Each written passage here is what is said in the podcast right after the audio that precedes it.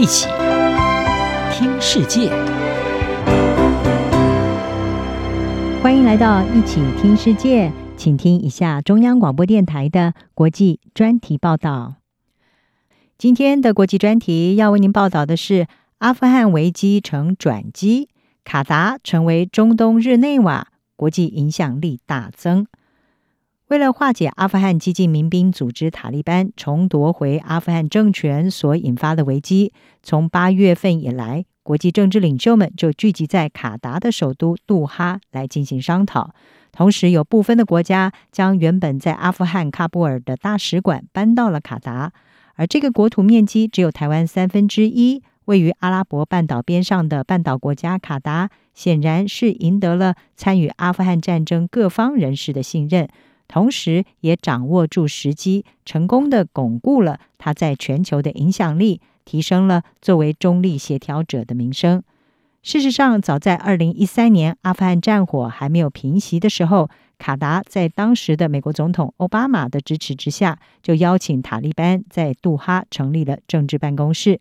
卡达在接下来几年之间呢，持续的主办了华府和塔利班之间的谈判。进而促成了二零二零年美国的撤军协议，而卡达接着呢也主持了塔利班和阿富汗政府之间的直接谈判。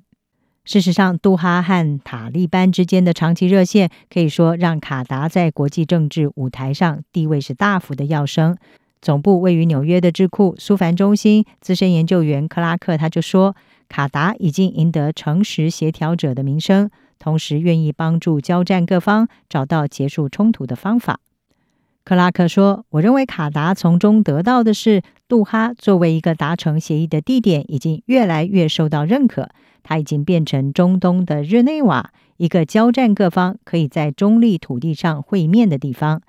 但是事实上，卡达因为和塔利班等等这些伊斯兰组织的密切关系，在过去三年之间是成为被其他阿拉伯国家孤立还有抵制的对象。卡达和塔利班，还有埃及的穆斯林兄弟会以及和伊朗之间的关系，经常是引起邻近阿拉伯国家的不满。二零一七年，沙乌地阿拉伯还有其他阿拉伯国家就指控卡达资助极端主义分子。而且在当时的美国总统川普的支持之下，对卡达实施了贸易还有旅游禁令。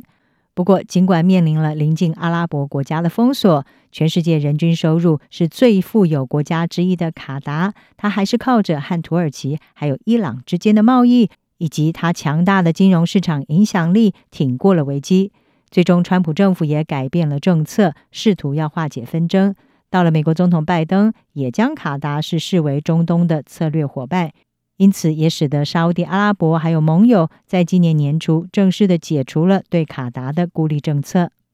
那么这一次，阿富汗在美国等西方国家在八月底撤军的时候爆发危机，也意外的成了卡达以人道行动来证明他的国际地位的机会。卡达是拥有美军在中东地区最大的军事基地，在撤离阿富汗的行动当中，有超过四万三千名的阿富汗人就是经由卡达转机撤离到其他的国家。另外，卡达也和塔利班合作，协助重启因为美军撤退而关闭的喀布尔机场，借此建立起人道援助走廊。不过，尽管如此，卡达在阿富汗危机当中扮演协调者的角色，也面临了许多的挑战。法国网站情报线上就指出，资深的卡达指挥官们差一点就被说服，他们以为塔利班组织愿意和阿富汗前政府来分享权力。但是呢，杜哈当局后来惊讶地发现，在外面的这些塔利班政治代表所做出的承诺和阿富汗当地的现实状况其实是完全脱节。那么，也有几位观察人士在塔利班取得胜利之后，对卡达的长期影响力提出了质疑。